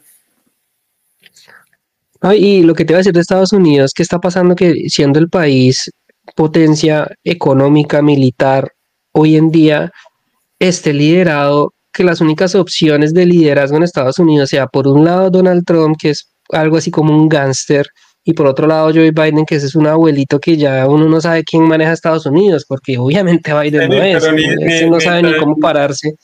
Yo, yo, no hay más opciones. un poco la historia de Biden, diría que es porque ya está muy, muy, muy senil, pero, pero, pero no es el caso. E, es, eso es él. Él fue de los demócratas en la época de Bush, fue el que más apoyó la guerra de Irak, junto con Hillary Clinton. Entonces, es, es que allá en Estados Unidos no hay, no hay alternativa. O sea, lo que hay son imperialistas turnándose para gobernar ese país, pero es la misma, la misma política. Eh, demócratas y, republicanos es la misma cosa. O sea, eh, ya yo no, yo, yo, considero a la gente de Estados Unidos, yo no sé entonces ahora eh, que, que, lo pongan a escoger entre Trump y Biden. ¿Cuál es mal es peor? Y no hay una tercera fuerza política en Estados Unidos. opciones que, les deje escoger algo diferente. O sea, es lo mismo que vivió Colombia liberal y conservador, es la misma cosa. Hubo un tiempo en que más o menos había como cierta eh, línea de separación, sí, que bueno, unos iban por la parte conservador, pues extrema derecha y, y más hacia lo religioso, y el otro pues liberal pues más democrático, más con la gente más popular, más con la gente del pueblo, eh, pero, pero eso, eso se perdió hace mucho tiempo. Mm. Entonces, eh, Voy a hacerte una, última pregunta como para cerrar con un tema un poquito más y dar abrebocas para el siguiente podcast. ¿Tú crees que si Donald Trump fuera presidente de Estados Unidos hoy, la guerra entre Rusia y Ucrania y la actual guerra entre Israel y Palestina hubieran ocurrido o él hubiera intervenido para que no pasara? Es probable que no, es que eso, eso es lo que me tiene a mí bien cabezón. O sea, si yo, yo, yo que seguía yo, yo, yo, que, yo, que, yo que, que, que, estudié bastante de cerca la vida de Trump y, y me parece un monstruo, una persona, hasta, eh, eh, una, persona bien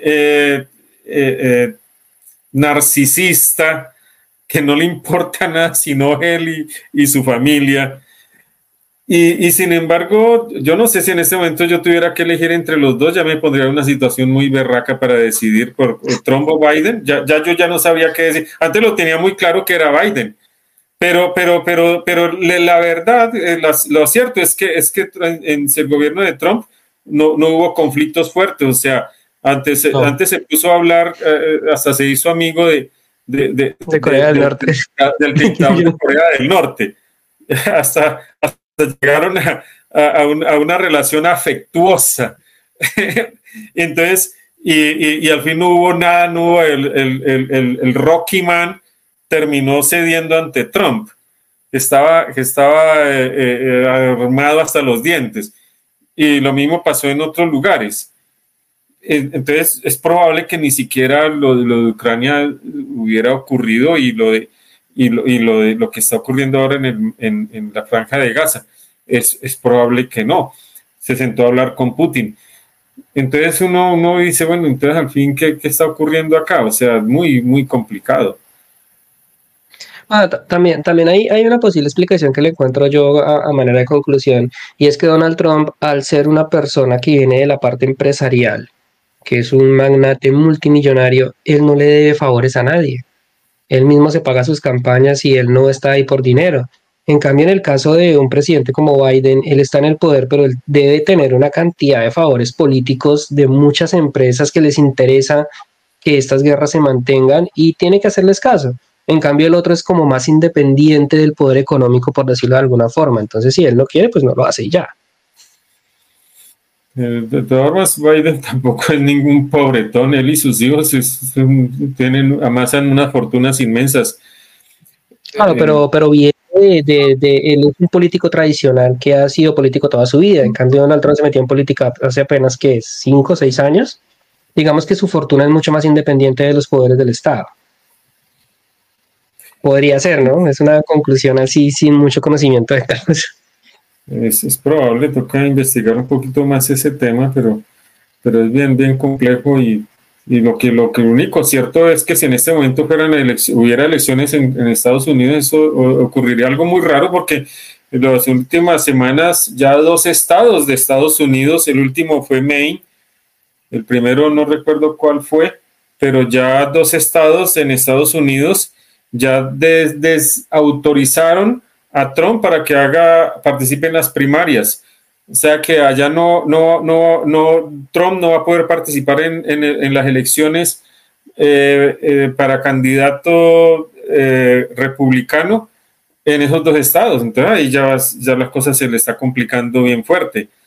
Y sin embargo, si las elecciones fueran hoy, independientemente de lo que está pasando con esos estados que ya invalidaron las elecciones de Trump, o sea, lo, lo declararon como persona no autorizada para participar en las elecciones en esos dos estados, eh, por, lo, por lo de la rebelión de, del Capitolio, eh, por insurrección, por, por, fomentar esa insurrección, que es un delito pues, que no permite que alguien que haya hecho eso sea, sea puede, pueda hacer, participar en elecciones presidenciales en esos dos estados. Eso ya lo, lo sacó la, la, Corte Suprema de esos estados y, eso parece que no tiene vuelta atrás.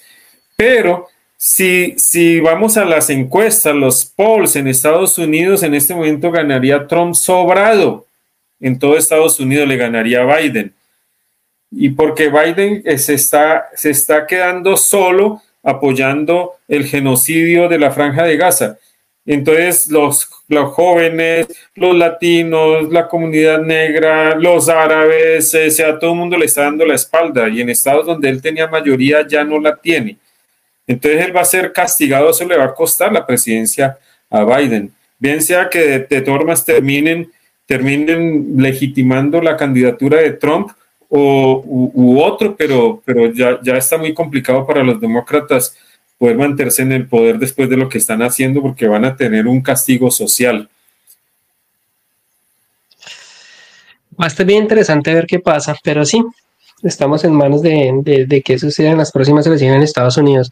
Porque claro, por un lado apoyar a Israel con la guerra uh, en Palestina y por otro lado pues no hacer nada para evitar que Rusia invadiera Ucrania. Entonces en ambos conflictos creo que quedaron muy mal parados. De Ucrania, sí, cualquier historiador, eh, si uno mismo se pone a estudiar la, la historia de ese conflicto, hay unos precedentes que son muy fáciles de entender. Eso lo ocasionó el mismo Estados Unidos cuando Ucrania, que está ahí de vecino de, Rusia, eh, eh, eh, quiso, quiso pertenecer a la OTAN y, y, Estados Unidos empezó a apoyarlo en la idea de que haga parte de la OTAN. Es como ponerle unos tanques y un armamento bien poderoso a Rusia ahí en su frontera.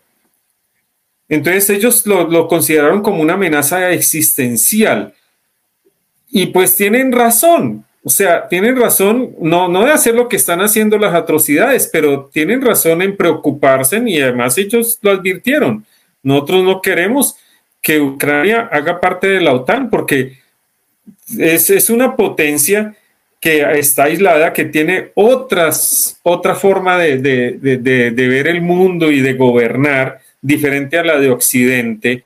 Y ha habido roces, y especialmente con Putin, roces en, en cuanto a, a, su proyección eh, imperialista eh, y hay un choque con Occidente y después pasa una guerra fría, una guerra fría que duró tanto tiempo y, y, y, ahorita pues entra él como, como el como el Mesías de, lo, de, de, Rusia y que lo han mantenido en el poder, pues allá ellos sabrán por qué lo tienen en el poder pero tienen unas políticas completamente de choque, eh, diametralmente opuestas a las de Occidente, y le ponen eh, a, Ucrania, lo, lo, quieren conquistar y le quieren coquetear para poner un arsenal militar bien fuerte allá en, su, en sus narices. Eso, eso iba a ocasionar lo, lo que se está viviendo ahora en Ucrania, o sea que Ucrania está siendo prácticamente utilizada como, como un payaso o como un, laboratorio para Occidente y están ocasionando toda esa desgracia en ese país. Y ellos se prestaron para eso y ahora ahí están las consecuencias. Muy, muy pocas posibilidades de que Ucrania gane esa guerra. Puede causarle mucho daño a Rusia, a algunos soldados que mandan allá, pero que vaya a ganar la guerra es muy poco probable y no se sabe a ciencia cierta qué va a ocurrir ahí. Se van a seguir consumiendo y es más probable que, Rusia termine cumpliendo su objetivo. Entonces, ¿eso se ha podido evitar? Claro que sí. ¿Cuál era el afán de poner la OTAN ahí? Es como, eh, eh, cuando, cuando, digamos, eh, Rusia puso sus misiles allá en Cuba, apuntando hacia Estados Unidos. Ellos no estaban nada contentos con eso con que le pusieran uno, usaran a Cuba y le pusieran esos armamentos apuntando allá con ojivas nucleares, amenazando con, con, destruir Miami y buena parte de Estados Unidos. Ellos estaban contentos, pero claro que no. Es como si Canadá pusiera allá unas, una cantidad de, de armamento en la frontera con Estados Unidos. ¿Será que van a estar muy contentos con eso? Es claro que no. Entonces es algo muy, muy lógico que iba a haber una reacción Y un país que, ahora que Rusia quería de verdad invadir Ucrania, tampoco era ese el objetivo, porque ya lo habría hecho, no habría mandado 190 mil soldados, que fue lo que mandó a combatir allá. Ellos saben que con 190 mil soldados no iba a poder invadir a Ucrania. Ellos pueden mandar millones de soldados, si ese fuera el propósito pero, pero, pero necesitaban como, como tomar control ahí sobre esa área sin justificar las, las políticas de, de, de, Putin, que es un dictador y además es un monstruo. O sea, es de, de, de, muy comparable con, con Stalin.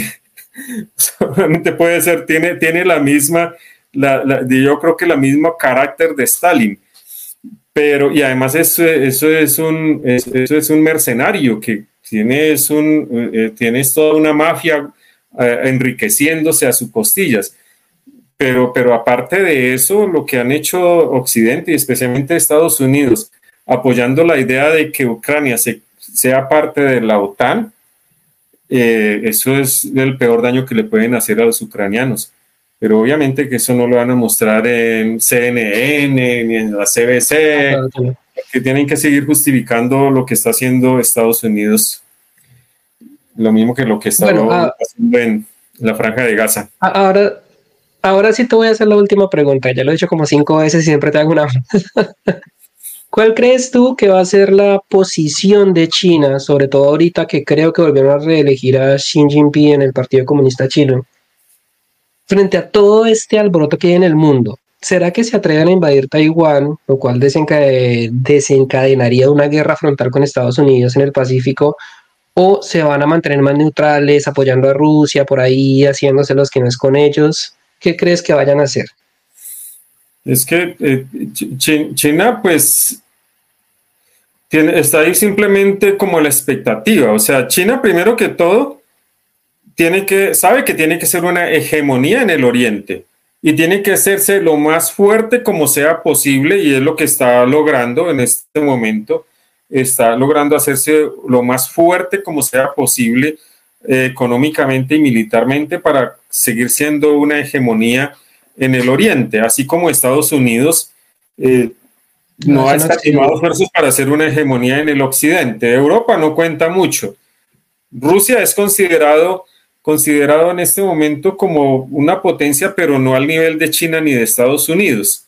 Entonces, realmente hay dos poderes hegemónicos en el mundo, que son Estados Unidos y China. Pero China obviamente no se va a dejar quitar Taiwán.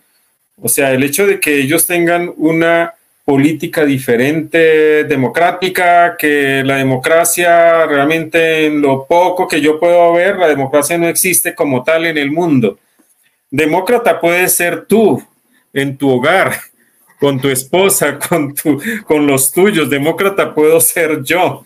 Quizás mucha gente somos demócratas, hay personas demócratas, pero gobiernos demócratas son como una quimera, es algo que es cada vez, cada vez más una utopía. Entonces, de que no, que porque, que porque es que Taiwán son demócratas y los demás de China continental es comunista pura pajarilla, o sea, es la misma cosa. Que, que es que aquí están los chicos buenos, allá están los chicos malos. La misma falacia. ¿Quién va a decir que los chicos buenos son Biden? Es un monstruo de lo más asqueroso que puede haber, que yo pueda ver en este momento en el mundo, es Biden. Un monstruo. ¿Será peor que Putin? Quizás sí, será, será declaraciones, mira que lo vamos a analizar. Sí, porque tiene más poder de hacer daño y lo está haciendo.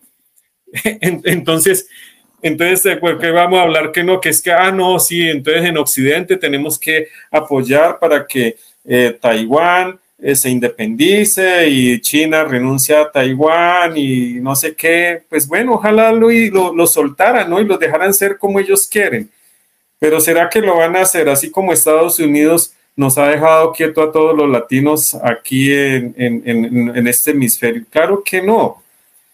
Entonces son los que siguen poniendo y quitando gobernantes. Entonces, no, la China tiene todo el poder de, de, hacerse fuerte y ojalá se siga siendo cada vez más fuerte. Es lo más conveniente para el mundo. Y tenga control allá de Oriente porque eso es lo que ocurrió en, Rusia con la Guerra Fría, pues era una potencia que tenía, hablaba de tú a tú eh, con Estados Unidos y no se podían hacer daño, pero Rusia perdió, perdió poder y ahora tenía que haber alguien que lo reemplazara a Rusia y es China.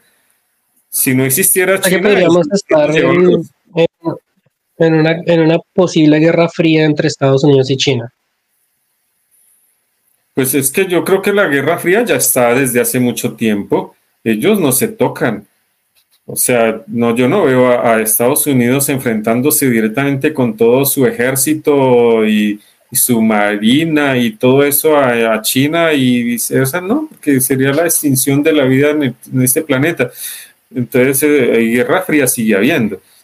Me que hay, hay un mundo que fue, que fue digamos, que eh, en, tiempos de la Guerra Fría fuera como unipolar que sí, llegó, bueno, después de la Guerra Fría, después de que se acabó la, de que pasó lo de la caída de la Unión Soviética, fue, fue unipolar, que fue Estados Unidos como una potencia en el mundo, única potencia en el mundo. O sea, mm, Rusia dejó de tener poder, China todavía era un país, un país para que sea una potencia necesita tener dos cosas, mucha gente, pero también mucho dinero pues China siempre tuvo mucha gente, pero no tenían dinero, no tenían la capacidad económica ni militar, pero en este momento ya no es solamente mucha gente, creo que ya ni siquiera es el que más gente tiene, creo que lo pasó la India, eh, pero, pero sigue teniendo mucha gente, pero además de eso también mucho dinero y mucho poder militar.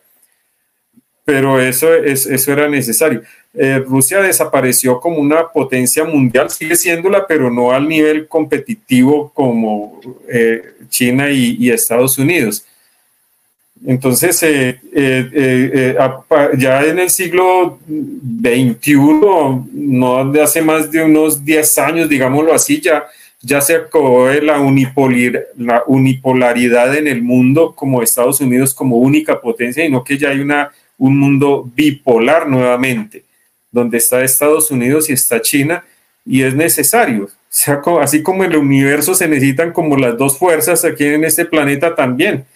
Si queda solamente Estados Unidos reinando, nos lleva a un imperio que arrasa con todo, es malévolo, o sea, arrasa con todo y, terminamos siendo sus esclavos, el resto del mundo. Entonces se necesita siempre esa, esa otra fuerza, se necesita esta fuerza bipolar, que en este momento, pues, para bien de la humanidad está, bueno, creo que ya charlamos de todo. Obviamente, creo que este podcast salió un poquito más largo de lo que pensaba. Sin embargo, pues estos son temas que sí podríamos profundizar un poco más en, eh, el próximo episodio que grabemos. Preguntarte también ya para el próximo episodio personajes de política externa de Estados Unidos como Henry Kissinger, que acaba de fallecer, que mucha gente como que lo tiende a idolatrar, pero que en últimas viene siendo que es un criminal de guerra por todo lo que, lo que ha hecho en el extranjero. Son temas que no son fáciles de hablar, pero que vamos a intentar abordarlos. Y más contigo que te gusta un poco estudiar este tema. Y, bueno, esperamos que en una próxima ocasión seguir conversando de esto, porque si no aquí nos, vamos a amanecer. Vale, hijo. Gracias por, por este espacio y un saludo a todas las personas que, que, se quedaron hasta el final.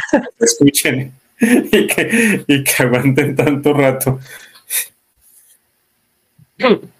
Bueno, Pam, un saludo para todos y bueno, ya saben, nos vemos en el próximo episodio. Chao, chao. Vale, chao.